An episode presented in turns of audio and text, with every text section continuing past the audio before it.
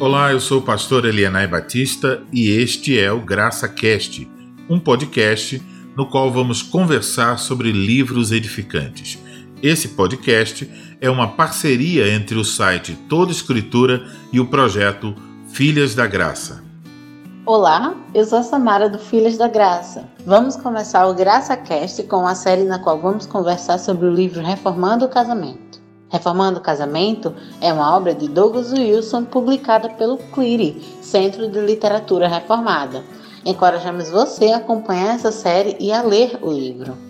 Para este sétimo episódio, temos uma pergunta relacionada ao primeiro capítulo do livro.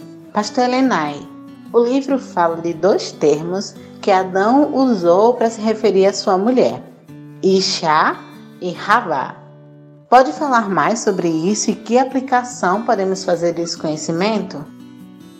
Olha, é bom percebermos né, como, como as coisas aconteceram lá no registro de Gênesis capítulo 2, como primeiro Deus é, deu ao homem a responsabilidade de nomear a, a, os animais. Então isso implicava é, no papel do homem. Ele foi criado primeiro e, e ele deveria então dar nome aos animais.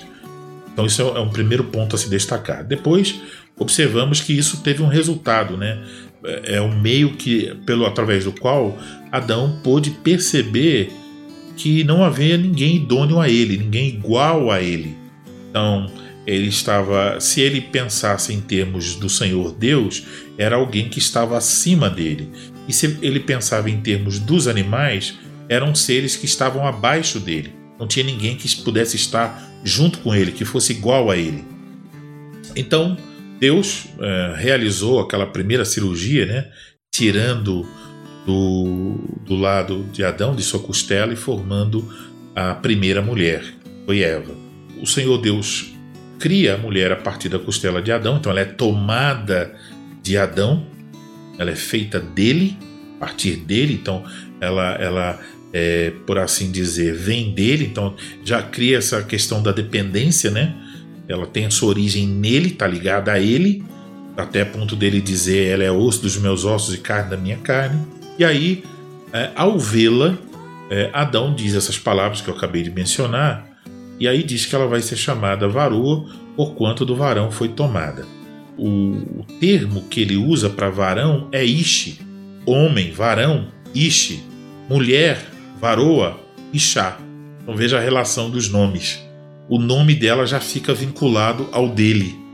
Não é um nome diferente, é totalmente diferente do dele, mas é um nome que tem vínculo com o dele. Né?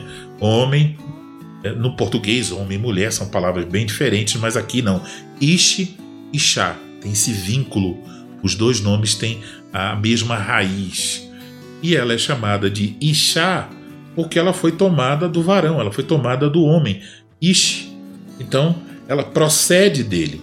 O segundo nome, Ravá, ele é dado no contexto que Eva teve filhos.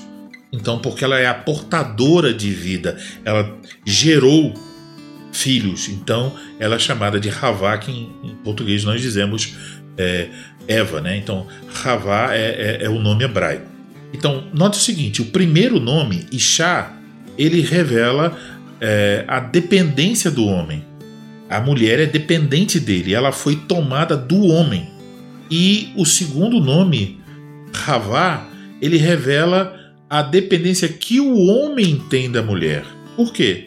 Porque todo homem vem de uma mulher. Os meninos todos, os primeiros, né? É, Caim e Abel, de quem eles vieram? Eles vieram de Eva. Então, é, cada esposa ela é por, por um lado a mulher de um homem e ela por outro lado é a portadora de vida. Então Paulo vai mencionar isso, como Douglas Wilson cita, né? 1 Coríntios 11, versículos 11 e 12. Eu acho até que vale a pena darmos uma olhada nessa passagem. Então 1 Coríntios 11 diz assim: no versículo 11: No Senhor, todavia, nem a mulher é independente do homem, nem o homem independente da mulher. Porque, como provém a mulher do homem, assim também o homem é nascido de mulher, e tudo vem de Deus. Então, os dois nomes lá, né, Isha, Kavá, eles apontam para essa interdependência. O homem, a mulher dependente, dependente do homem e o homem dependente da mulher.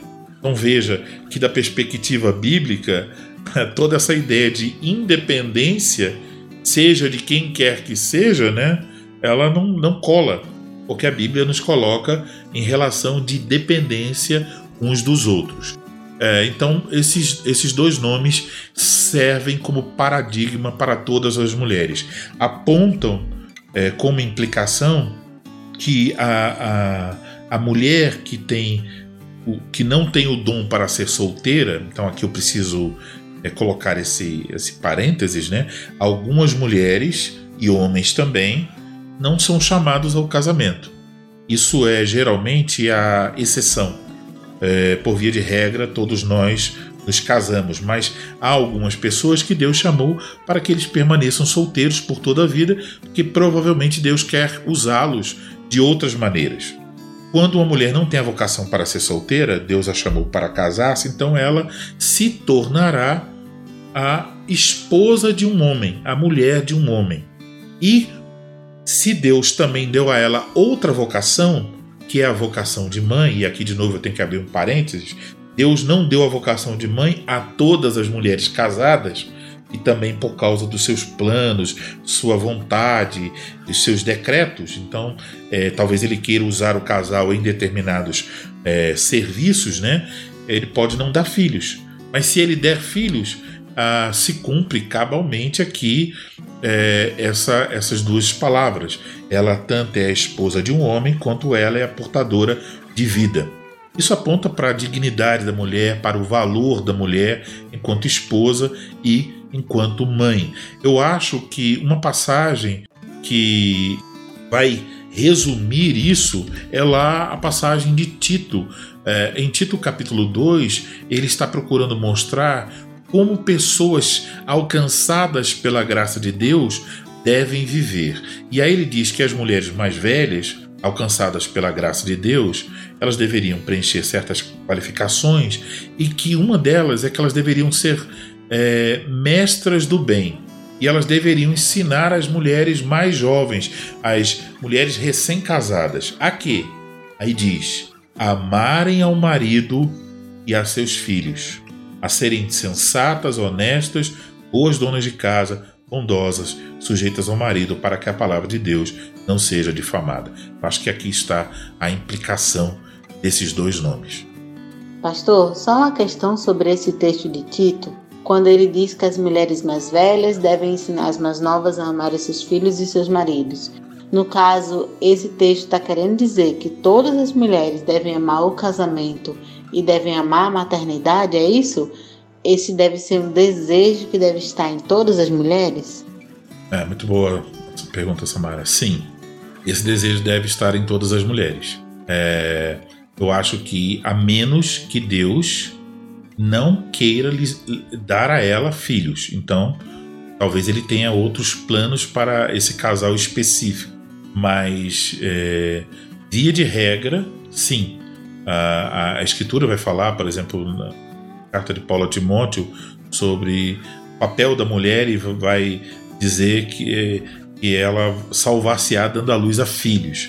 Isso ter, quer dizer que, como uma mulher salva, uma, um dos frutos dessa salvação é que ela cumpre o papel que Deus deu às mulheres de modo geral, isto é, gerar filhos. Então, é, infelizmente, a cultura reduz isso como se fosse quase que uma vergonha a mulher querer ter filhos, quando na verdade a Bíblia considera isso como uma grande bênção. Então, por exemplo, abrindo é, o Salmo é, 127, 128, os filhos são apontados como uma herança, uma riqueza que Deus dá a alguém. Então, se alguém dissesse, se Deus dissesse para você, para você, não é você, Samara, para qualquer pessoa que está ouvindo, se Deus dissesse a qualquer pessoa que está nos ouvindo, olha, eu quero enriquecer você. Quanto você quer? Você quer 100 reais? Você quer mil reais? Você quer 10 mil? Você quer mais? Ele não faz isso, mas se ele fosse fazer, nós diríamos: Ah, Senhor, manda mais. Mas Deus diz que os filhos são uma bênção e parece que é a única bênção que nós dizemos. Não quero, não. E dizemos isso não por causa do que a Bíblia ensina. Dizemos isso porque estamos contaminados com um mundanismo que é, rejeita os filhos, que considera que os filhos vão atrapalhar no, a nossa felicidade, quando é o contrário. Deus nos dá a desfrutar da alegria de ter filhos. Encerramos assim o sétimo episódio do Graça Cast. Permitindo o Senhor, em breve postaremos o oitavo episódio. Pedimos que, se esse episódio foi edificante para você, que você o compartilhe e deixe um comentário. Até o próximo!